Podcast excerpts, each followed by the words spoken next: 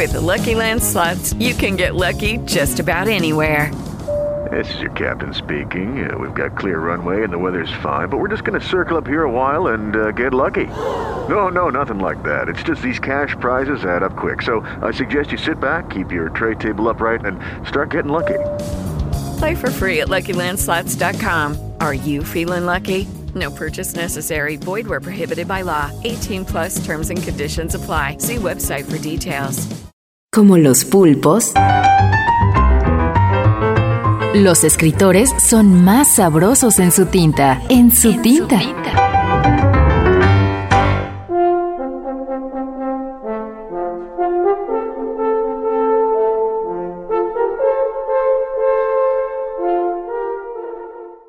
Hermann Hesse, La fábula de los ciegos. Durante los primeros años del Hospital de Ciegos, como se sabe, todos los internos detentaban los mismos derechos y sus pequeñas cuestiones se resolvían por mayoría simple, sacándolas a votación. Con el sentido del tacto, sabían distinguir las monedas de cobre y las de plata, y nunca se dio el caso de que ninguno de ellos confundiese el vino de Mosela con el de Borgoña. Tenían el olfato mucho más sensible que el de sus vecinos videntes. Acerca de los cuatro sentidos, consiguieron establecer brillantes razonamientos. Es decir, que sabían de ellos cuanto hay que saber, y de esta manera vivían tranquilos y felices en la medida en que tal cosa sea posible para unos ciegos. Por desgracia sucedió entonces que uno de sus maestros manifestó la pretensión de saber algo concreto acerca del sentido de la vista. Pronunció discursos, agitó cuanto pudo, ganó seguidores y por último consiguió hacerse nombrar principal del gremio de los ciegos.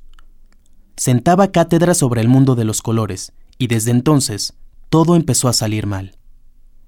Este primer dictador de los ciegos empezó por crear un círculo restringido de consejeros, mediante lo cual se adueñó de todas las limosnas.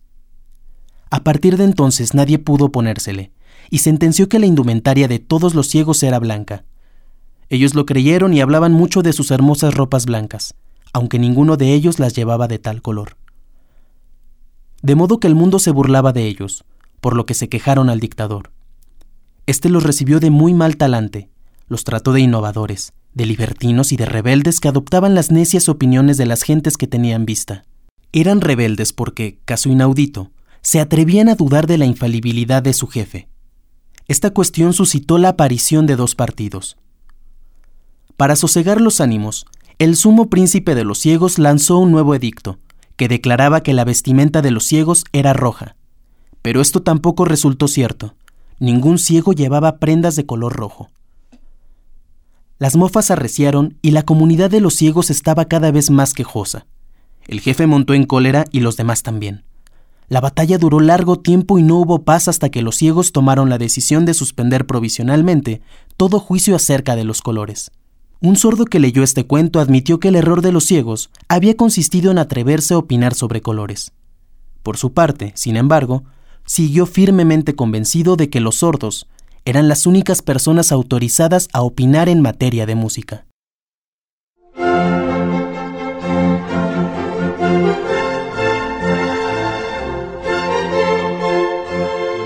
En la lectura, Rubén Esponda.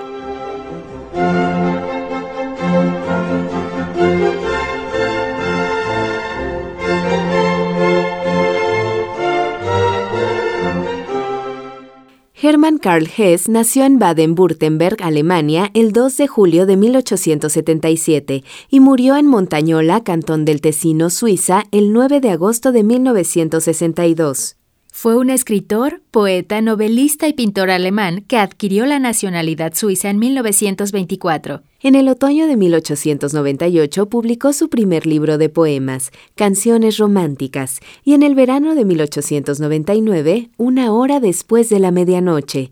Las dos obras fracasaron ante el gran público. La novela, Peta Kamensin, publicada en 1904, marcó la ruptura. Hess pudo a partir de entonces vivir de sus escritos. Su segunda novela, Bajo las Ruedas, apareció en 1906. Luego vinieron Demian, 1919, y Siddhartha, 1922. Luego siguieron Le Curiste, El Agüista, publicada en 1925, y Viaje a Nuremberg, en 1927. son relatos autobiográficos teñidos de ironía en los que se anuncia su más célebre novela, El Lobo Estepario, 1927.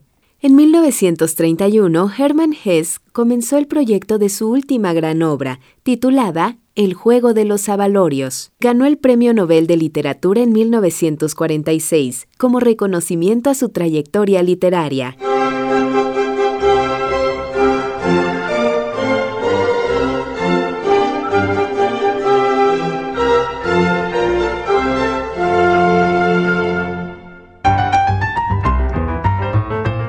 Como los pulpos, los escritores son más sabrosos en su tinta.